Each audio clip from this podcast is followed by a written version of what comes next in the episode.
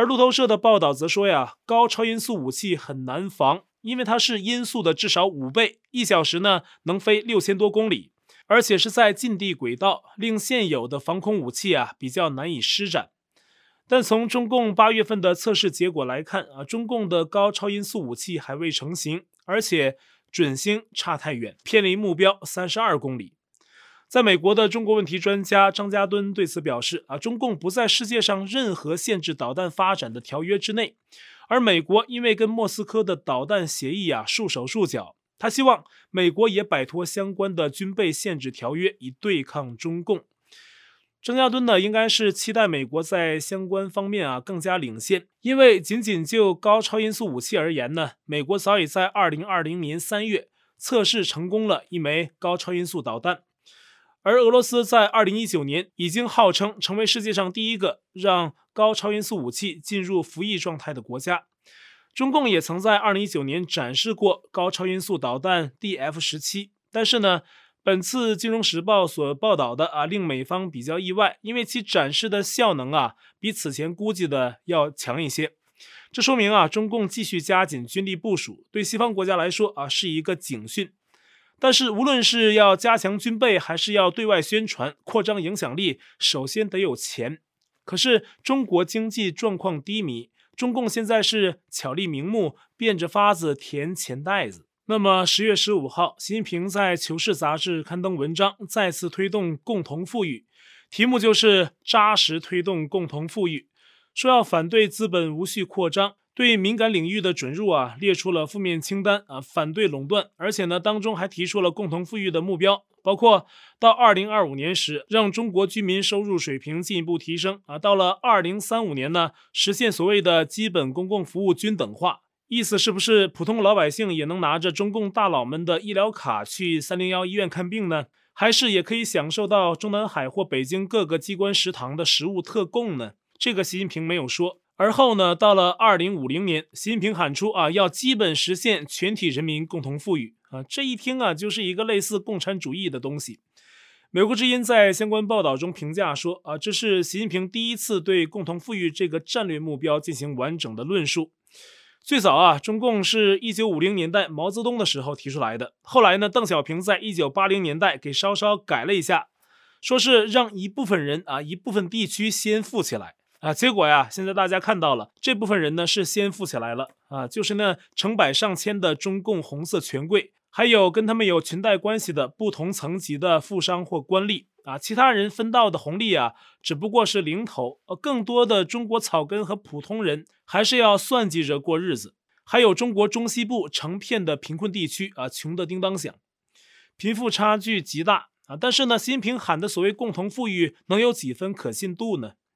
在纽约的独立研究机构中国褐皮书，他的总裁利兰德·米勒在最近一场学术会议上说，中国官方在必要的经济改革上总是说得多，做得少。啊，特别是习近平在提出要共同富裕的同时，还明确强调要加税。呃，这看上去呢，与他的倡议是背道而驰。而这项加税啊，正是中国人长期关注的房地产税。习近平说什么呢？要积极稳妥实行房地产税立法和改革啊，做好所谓的试点工作，而且还要扩大消费税的征收范围。如今啊，中国房市热度下滑，经济运作问题连连啊，中共钱袋子不似往日的饱满啊，加税正是中共的解决之道。正所谓羊毛出在羊身上啊，要共同富裕，你们不出钱，怎么实现所谓共同富裕呢？这篇文章无意中似乎道出了当局共同富裕的真相，而很多经济观察人士呢也提出警告：中共搞房地产税会带来很大的负面影响，比如很多人买房的意愿会降低，二手房呢也会出现抛售潮，房市呢会因此进一步降温。而根据美国媒体在十月十五号的报道，中国有等待销售的空房大约是三千万套，能容纳八千万人，还有大约一亿套房屋呢是有人买但没人住。这些房子啊，能容纳两亿六千万人，合起来，中国现在的控制房产就可以容纳三亿四千万人居住。而房地产税一旦出现啊，恐怕会造成更多的房屋空置。道理很简单，买不起房的穷人呢，还是占多数。而当前呢，中共对房地产早已开征不同名目的税费啊，包括什么土地增值税、城镇土地使用税等等，五花八门。房价中啊，相当一部分实际上呢是缴纳给政府的税费。那在这样的基础上，中共要继续加税啊，难怪啊，现在中国社会流行内卷和躺平。但是呢，习近平在同一篇文章中还专门提到了这两个词，说要避免人民内卷和躺平。可是真要避免呢，那不是简单一句话就能办到的。同时呢，习近平还面对政敌在金融经济领域的抵制。因此，他在今年明显加强了对相关领域的整肃，包括打击有江派背景的企业、经济活动人士、富商等等。那最近呢，又派出巡视组巡查具有江泽民、曾庆红、刘云山等四大家族势力背景的二十五家中国顶级金融机构，规模空前。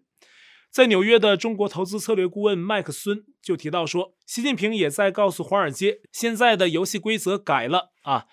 简而言之呢，华尔街不少的巨头跟中共既往的江派金融体系往来似乎是很密切的。而现在，习近平正在收回财权，华尔街要想在中国再捞钱，可能要找这个新的老大才更好使。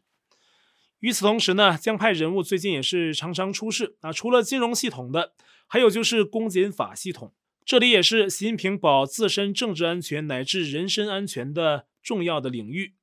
而近期啊，在公检法出事儿的人呢，都有一个共同点啊，就是呢，都曾在镇压法轮功的专门机构六幺零办公室任过职。那这个机构的最大特点就是权力特别大，成了中共执政体系里的独立王国。这也是前任党魁江泽民为镇压法轮功啊，特意成立的一个跨部门执行镇压任务的专门机构，几乎拥有一人之下、万人之上的权力。那很多事儿是独立运作啊，自作决断，别的部门不能干涉。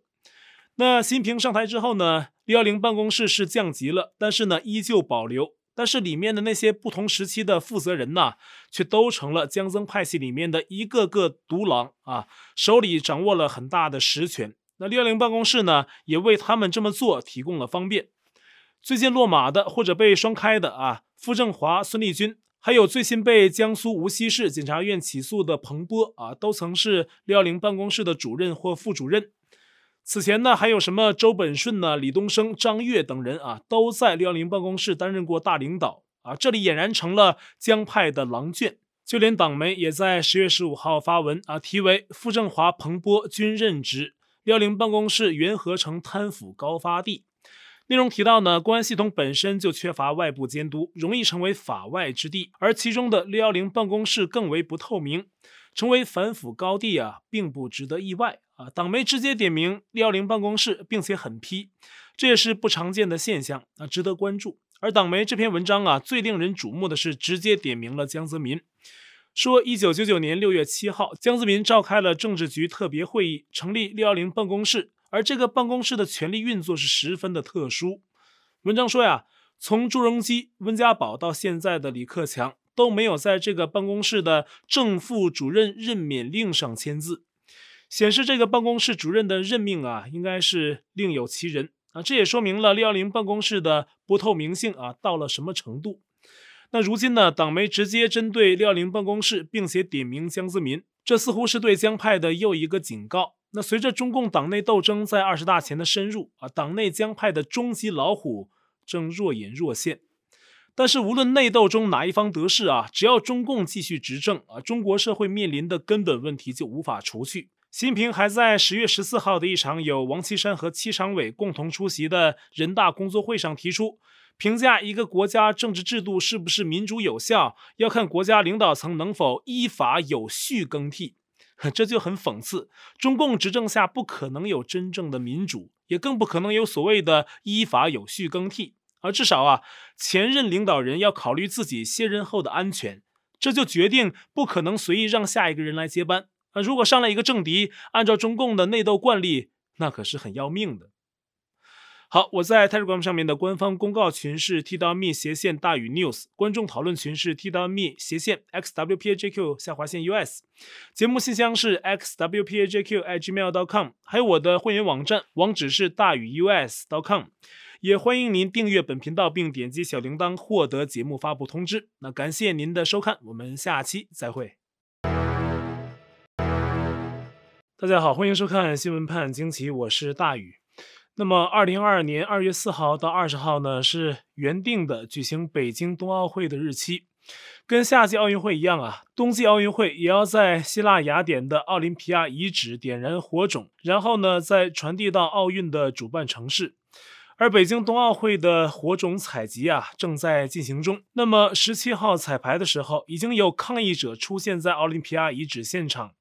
他们一人手举象征西藏的雪山狮子旗，那另一人打出了光复香港时代革命的黑色旗帜。向中共政权表达抗议。那么，在现场的希腊警察呀，很快冲了过去，将两人抓捕。他们分别是一名十八岁的藏族学生，还有一位二十二岁的香港年轻人。因为中共的渗透和打压呀，这名年轻人早已经离开了香港。那么，正式的火种采集仪式在十月十八号进行。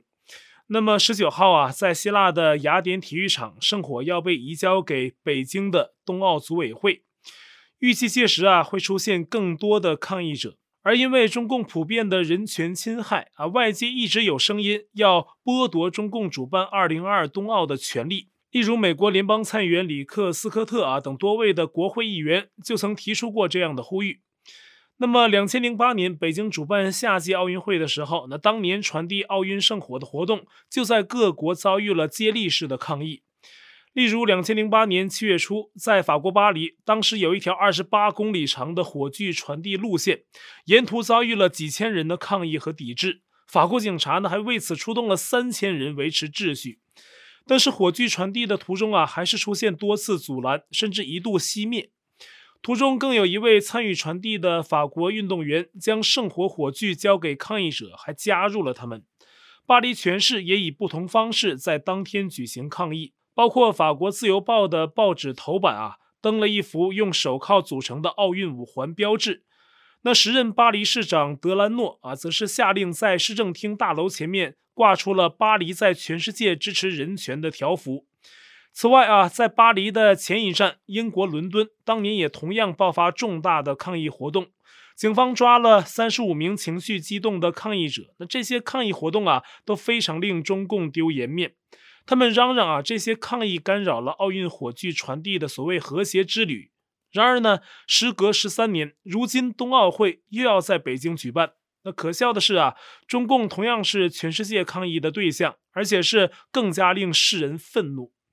国际奥委会也完全不理会世人的抗议声啊，其澳大利亚籍的副主席约翰科茨还在十月十三号的新闻会上说。国际奥委会不会就人权问题向北京施压，理由是这不属于奥委会的职责范围。啊，说奥委会只能在自己委员会和相关赛事的内部确保不要发生人权侵害。那这话听起来呀非常可气，而且前后矛盾。因为科茨同时还强调啊，国际奥委会非常重视人权，结果呢变成了只在奥委会内部进行重视。当场就有记者反问科茨说：“阿富汗塔利班侵犯人权，奥委会可是表达过立场，还在今年营救了上百名阿富汗的奥运成员，获得了撤离阿富汗的人道签证啊？对此你怎么解释呢？”那科茨说呀：“这是奥委会职责范围内，而中国的人权情况啊，不在奥委会的职责内。”啊，并且呢，还放出了豪言说啊，历史上悲歌奥运的做法都没成功过啊，任何国家抵制2022北京冬奥都没有意义。这名奥委会的副主席话里话外啊，俨然成了一名中共的战狼，只不过长的是白皮肤。澳洲悉尼科技大学的教授冯崇义对自由亚洲直言说啊，科茨的讲话很垃圾，很苍白无力，说明国际奥委会跟联合国人权理事会呀、啊，还有世界卫生组织等国际机构一样啊，遭到中共金钱腐蚀。而中共办奥运，目的是把它当成政治工具，为其独裁专制涂脂抹粉。那中共近年来啊，常常登上世界媒体的头版，原因不是他的丰功伟业，而是因为他狂暴镇压人权、欺凌周边人民的行径。那最近呢，有民间组织注意到啊，就连在大陆经商的台湾人，连年来呢都纷纷携款出逃，数量锐减。民间团体经济民主联合在近期举办的台商西进三十年专题讨论会上提到，台商及其资金啊大量出逃，目前在大陆的投资额呀是减掉大半。根据大军时报的消息，台湾中研院的研究员林宗宏在会上说，台商到对岸投资可分为三个时期。那第一阶段，是一九九二到两千零七年，被称为镀金时期。呃，台湾投资不断上升。呃，其中啊，两千零二年，台湾外流资本中已经有百分之六十去了中国。那第二阶段，它称为是巨浪时代，是两千零八年到二零一四年之间。那第三阶段呢，称作退潮时代，明显是从二零一五年开始的。而林宗宏说呢，实际上退潮从二零一二年已经出现，也就是习近平上台前后。而从二零一二年到今年，台商对中国市场的投资已经从二零一二年的百分之六十一点二降到了百分之三十三点三三。那么其中呢，部分资金呢是向南洋国家转移，还有一些资金啊转投到了美国。那从企业数量来看呢，两千零七年在两岸三地排名前一千位的具有规模的台湾企业，在大陆有三百五十六家，二零一七年锐减到一百二十四家，到了二零二零年只剩下一百零八家了。这还只是统计的大型台企，规模较小的还没算在内啊。这原因是多方面的，包括台商到大陆投资的税收优惠等政策在两千零七年以后逐渐丧失。同时呢，中共打造其红色供应链啊，台商受到了排挤。此外，在大陆的台商啊，也不断遭遇中共式的打压或巧取豪夺。台湾的企业家维权的事件也是时有发生。这应该都是促成台商及其资金大举出逃中国的因素，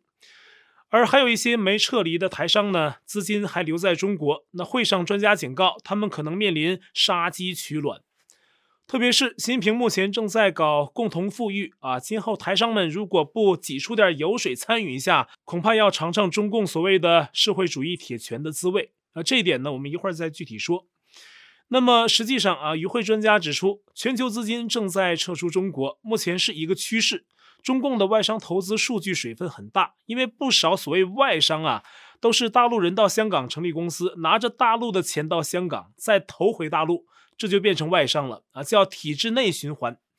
而刨去这一部分呢，中国的外资目前是境外流的状态。而参加经济民主联合会议的学者也提出一种情况啊，就是前二十多年的台商对大陆投资热啊，正好跟台湾本地的工厂倒闭、工人失业、青年人薪水停滞等问题啊存在线性关系。认为啊，台商大笔对外投资，特别是对大陆的投资，是前些年造成台湾一些社会问题的重要原因。而中共最近在台海的嚣张跋扈，也成为两岸经济互动的潜在变数。国际担心啊，中共会在台海引爆一场新的战争。十月十四号和十五号，一艘美国伯克级导弹驱逐舰，还有一艘加拿大巡防舰一起驶过台湾海峡，以此展示抵制中共武力谋台之意。那么，中共军方很快也有反应啊，嚷嚷这是什么威胁地区和平与稳定。目前呢，中共似乎是越来越接近完成全面入侵台湾的准备工作。可是呢，也有不少国际的专家学者对于中共军事入侵台湾呢持保守的态度，因为呢，无论如何，中共都要承担不同方式的严重后果。美国华盛顿特区的一家国防智库研究人员上周在商业内幕发文说。中共攻打台湾，就算得逞了啊，他们的军舰、战机等武器装备还有人员呢，也会承受相当大的损失。其军事能力甚至要十年时间啊，才能恢复到侵略台湾之前的程度。那相反，这会令美国的军力比较优势啊进一步加强。也有不少人指出啊，中共军队长期不打仗，这是个硬伤。甚至中共的空军自从一九五八年以来呢，就没有过任何一次大规模作战的行动。目前更多的分析啊，是聚焦在中共，即便接下去几年要入侵台湾，但是还是要付出沉重的代价。中共对此呢，应该是有一点点自知之明的，所以仍在继续加强战备。英国金融时报在十月十六号晚间引述五位匿名知情人的消息曝光，中共军方在今年八月曾发射过一枚搭载高超音速滑翔飞行器的火箭。